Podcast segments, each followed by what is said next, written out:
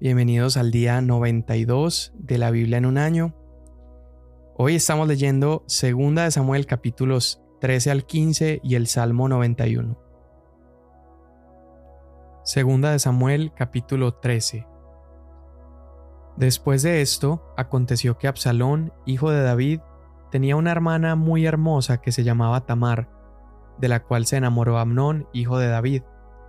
Y Amnón estaba tan atormentado a causa de su hermana Tamar que se enfermó, porque ella era virgen y le parecía difícil a Amnón hacerle cosa alguna. Pero Amnón tenía un amigo que se llamaba Jonadab, hijo de Simea, hermano de David. Y Jonadab era un hombre muy astuto, y éste le dijo, Hijo del rey, ¿por qué estás tan deprimido día tras día? ¿No me lo contarás? Estoy enamorado de Tamar, hermana de mi hermano Absalón, le respondió Amnón. Entonces Jonadab le dijo, Acuéstate en tu cama y finge que estás enfermo, y cuando tu padre venga a verte, dile, Te ruego que dejes que mi hermana Tamar venga y me dé algún alimento para comer, y que prepare la comida delante de mí para que yo la vea y la coma de su mano. Amnón se acostó y se fingió enfermo.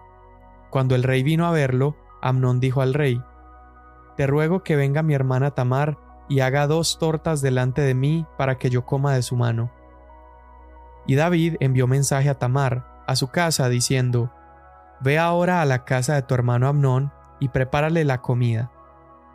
Fue pues Tamar a la casa de su hermano Amnón, y él estaba acostado, y ella tomó masa, la amasó, hizo tortas delante de él y las coció y tomando la sartén la sirvió delante de él, pero él rehusó comer.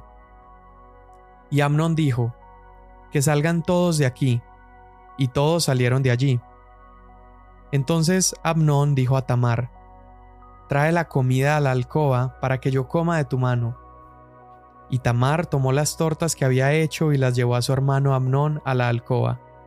Cuando ella se las llevó para que comiera, él le echó mano y le dijo, Ven, acuéstate conmigo, hermana mía. Pero ella le respondió, No, hermano mío, no abuses de mí, porque tal cosa no se hace en Israel. No cometas esta terrible ofensa, pues ¿a dónde iría yo con mi deshonra? Y tú serías como uno de los insensatos de Israel. Ahora pues, te ruego que hables al rey, que él no me negará a ti. Pero él no quiso escucharla como era más fuerte que ella, la forzó y se acostó con ella. Entonces Amnón la aborreció con un odio muy grande, porque el odio con que la aborreció fue mayor que el amor con que la había amado. Y Amnón le dijo, Levántate, vete. Pero ella le respondió, No, porque esta injusticia que me haces echándome fuera es mayor que la otra que me has hecho. Pero él no quiso oírla, Llamó pues a su criado que le servía y le dijo, Echa a esta mujer fuera de aquí y cierra la puerta tras ella.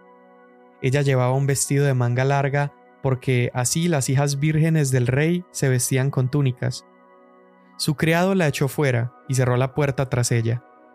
Entonces Tamar se puso ceniza sobre la cabeza, rasgó el vestido de manga larga que llevaba puesto y se fue gritando con las manos sobre la cabeza.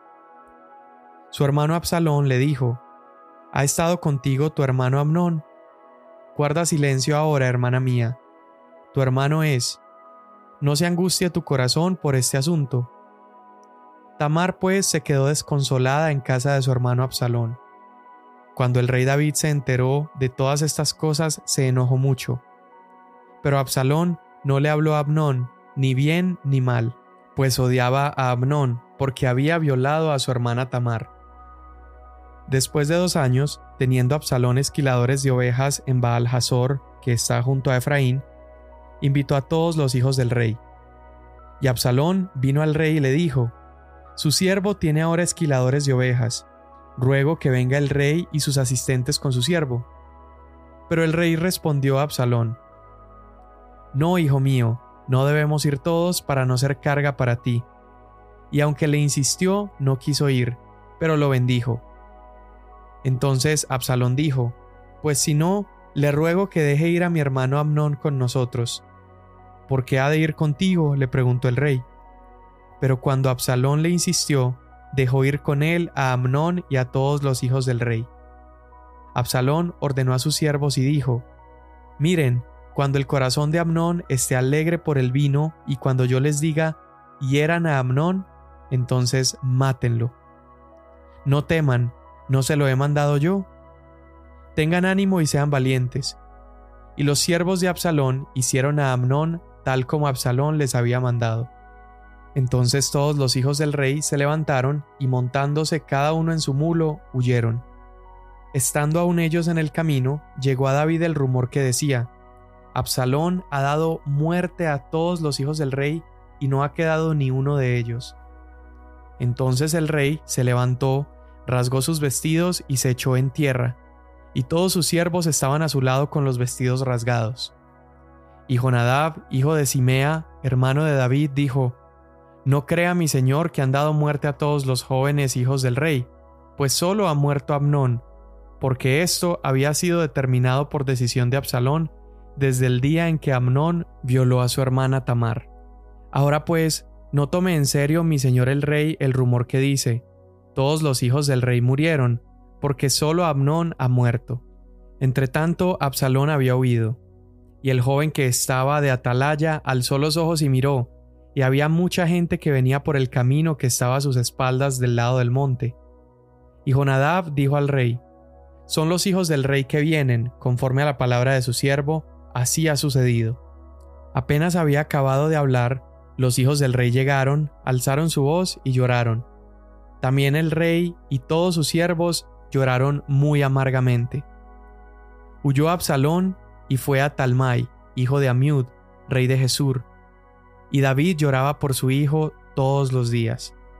Así fue que Absalón huyó a Jesús y estuvo allí tres años. Y el rey David ansiaba ir a donde estaba Absalón, pues con respecto a Amnón, que había muerto, ya se había consolado. Joab, hijo de Sarbia, comprendió que el corazón del rey se inclinaba hacia Absalón. Y Joab envió a Tecoa a traer una mujer sabia de allí y le dijo, Te ruego que finjas estar de duelo, te pongas ahora ropas de luto y no te unjas con óleo, sino pórtate como una mujer que por muchos días ha estado de duelo por un muerto. Después ve al rey y háblale de esta manera. Y Joab puso las palabras en su boca. Cuando la mujer de Tecoa habló al rey, cayó sobre su rostro en tierra y postrándose dijo, Ayúdeme, oh rey. ¿Qué te sucede? le dijo el rey. Ella le respondió, Ciertamente soy viuda, pues mi marido ha muerto. Su sierva tenía dos hijos. Lucharon entre sí en el campo y no habiendo quien los apartara, uno hirió al otro y lo mató. Y toda la familia se ha levantado contra su sierva y dicen, entrega al que hirió a su hermano, para que le demos muerte por la vida de su hermano a quien mató, y destruyamos al heredero también. Así extinguirán el asco a que me queda no dejando a mi marido nombre ni remanente sobre la superficie de la tierra. Ve a tu casa y daré órdenes respecto a ti, el rey respondió a la mujer. Y la mujer de Tecoa dijo al rey, Oh rey mi señor, la iniquidad sea sobre mí y sobre la casa de mi padre, pero el rey y su trono sean sin culpa. Cualquiera que te hable, tráemelo, y no te molestará más, dijo el rey. Y ella dijo, le ruego, oh rey, que se acuerde del Señor su Dios, para que el vengador de sangre no aumente el daño, no sea que destruya a mi hijo. Y él dijo, Vive el Señor, ni un pelo de tu hijo caerá a tierra. Dijo entonces la mujer, Permita que su sierva diga una palabra a mi señor el rey. Habla, le dijo David, y la mujer dijo, ¿Por qué pues ha pensado tal cosa contra el pueblo de Dios? porque al decir esta palabra el rey se hace como uno que es culpable, ya que el rey no hace volver a su desterrado. Pues ciertamente moriremos, somos como el agua derramada en tierra que no se vuelve a recoger. Pero Dios no quita la vida, sino designa medios para que el desterrado no sea alejado de él. Ahora, la razón por la cual he venido a decir esta palabra a mi señor el rey es porque el pueblo me ha atemorizado por eso su sierva se dijo, hablaré ahora al rey, tal vez el rey cumpla la petición de su sierva. Pues el rey oirá y librará a su sierva de mano del hombre que destruirá a ambos, a mí y a mi hijo de la heredad de Dios. Se dijo además su sierva, sea de consuelo la palabra de mi señor el rey, pues como el ángel de Dios, así es mi señor el rey para discernir el bien y el mal. Que el Señor su Dios sea con usted. Respondió el rey y dijo a la mujer, Te ruego que no me ocultes nada de lo que voy a preguntarte. Hable mi señor el rey, le dijo la mujer. Y el rey dijo, ¿Está contigo la mano de Joab en todo esto? Y la mujer respondió, Vive su alma, mi señor el rey. Nadie puede desviarse ni a la derecha ni a la izquierda de todo lo que mi señor el rey ha hablado. En verdad fue su siervo Joab quien me mandó, y fue él quien puso todas estas palabras en boca de su sierva.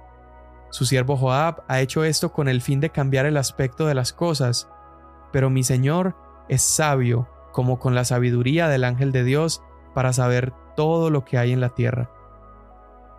Entonces el rey dijo a Joab, Mira, ciertamente ahora haré esto, ve y trae al joven Absalón. Joab cayó rostro en tierra, y postrándose bendijo al rey. Entonces Joab dijo, Oh rey mi señor, hoy su siervo sabe que he hallado gracia ante sus ojos, puesto que el rey ha concedido la petición de su siervo. Joab se levantó, fue a Jesús y trajo a Absalón a Jerusalén.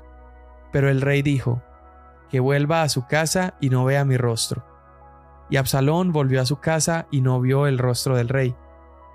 En todo Israel no había nadie tan bien parecido ni tan celebrado como Absalón.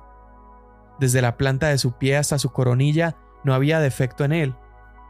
Cuando se cortaba el cabello, y era al final de cada año que se lo cortaba, pues le pesaba mucho y por eso se lo cortaba, el cabello pesaba 2.3 kilos, según el peso real.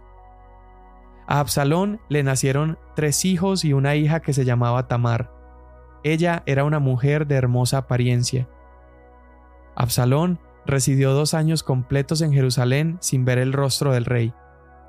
Entonces Absalón mandó a buscar a Joab para enviarlo al rey, pero él no quiso venir. Y por segunda vez envió por él, pero no quiso venir. Dijo pues a sus siervos, Miren, el campo de Joab está junto al mío, y allí tiene cebada, vayan y préndanle fuego. Y los siervos de Absalón prendieron fuego al campo. Entonces Joab se levantó, vino a la casa de Absalón y le dijo, ¿Por qué tus siervos han prendido fuego a mi campo? Y Absalón respondió a Joab, Mira, mandé a decirte, ven acá para enviarte al rey a decirle, ¿para qué vine de Jesús? Mejor me hubiera sido estar aún allá. Ahora pues, vea yo el rostro del rey, y si hay iniquidad en mí, que me dé muerte.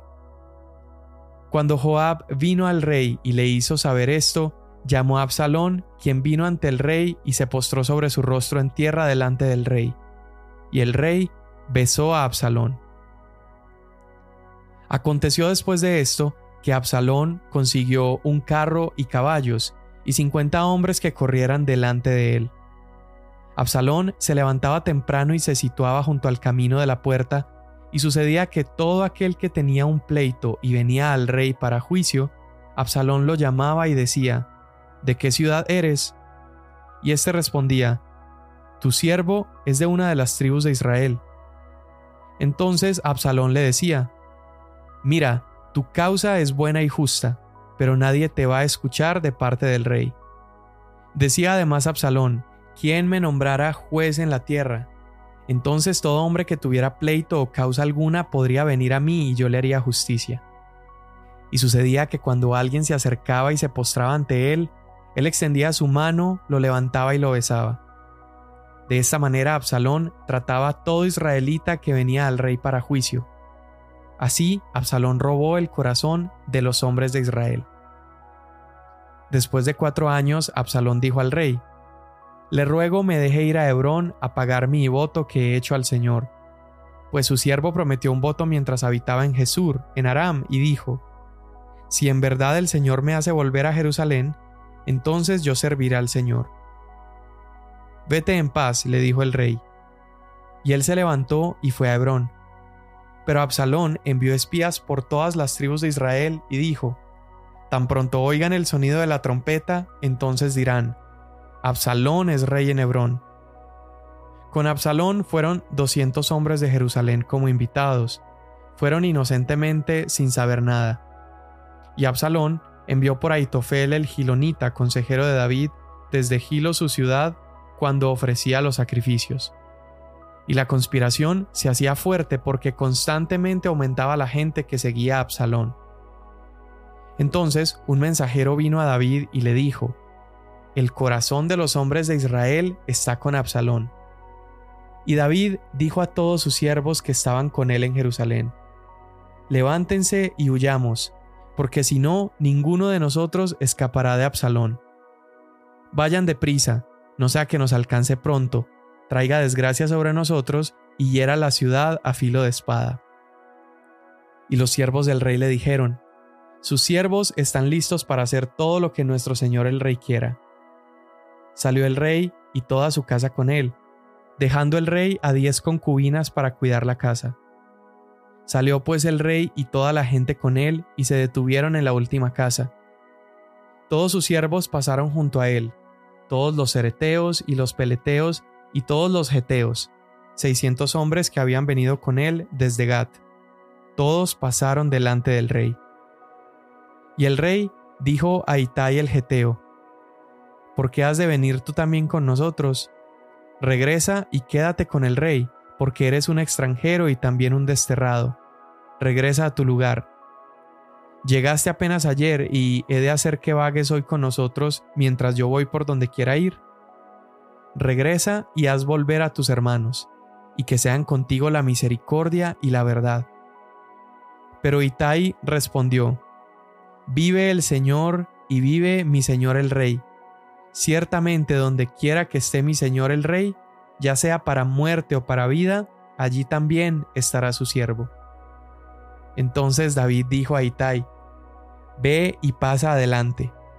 Así Itai el Geteo pasó con todos sus hombres y con todos los pequeños que estaban con él.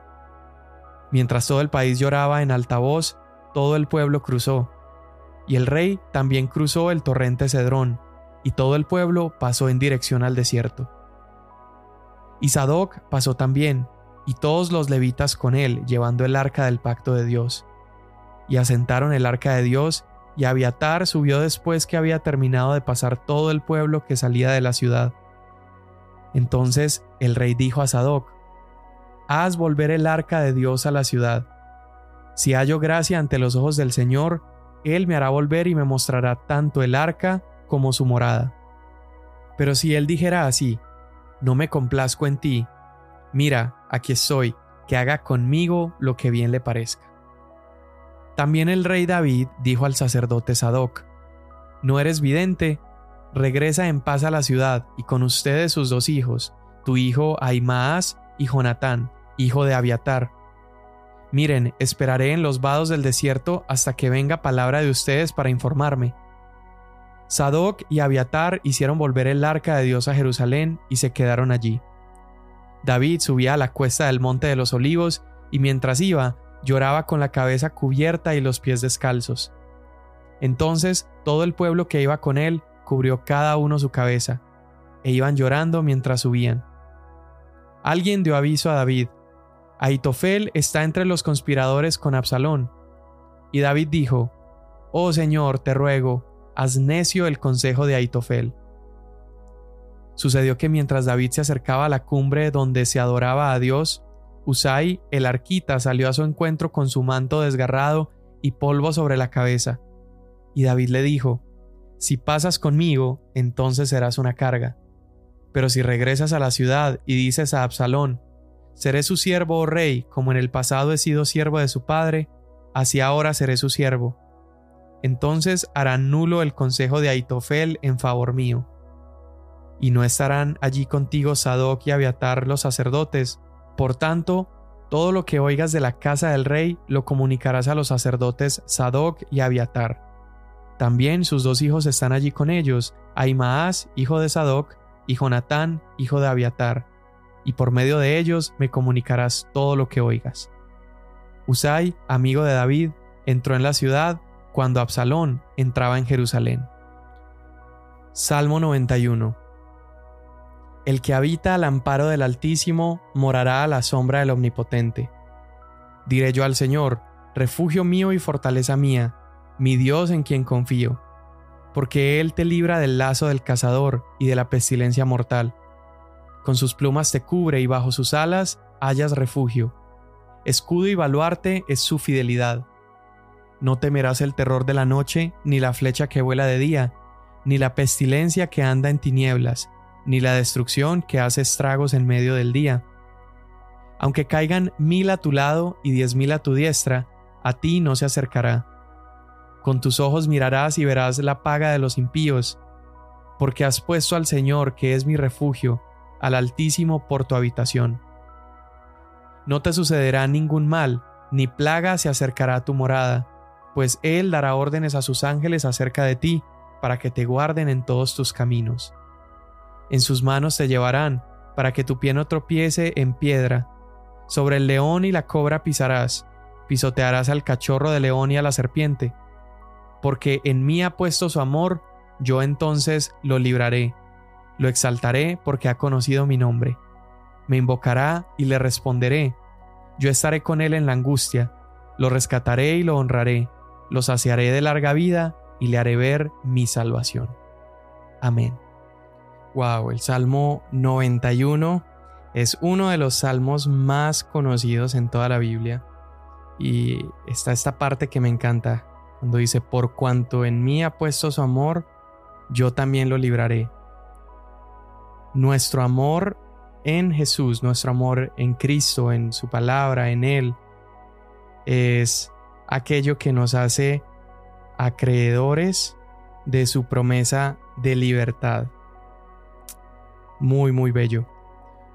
Bueno, estamos leyendo en Segunda de Samuel capítulos 13 al 15, leemos varias historias, pero todas estas historias que estamos empezando a leer tienen muchísimo que ver con la promesa que anteriormente leímos, eh, o bueno, más que promesa, el castigo que anteriormente leímos que el profeta Natán le da a David con respecto a su pecado y las consecuencias de su pecado cuando le decía que ciertamente la espada no se iba a alejar de su familia.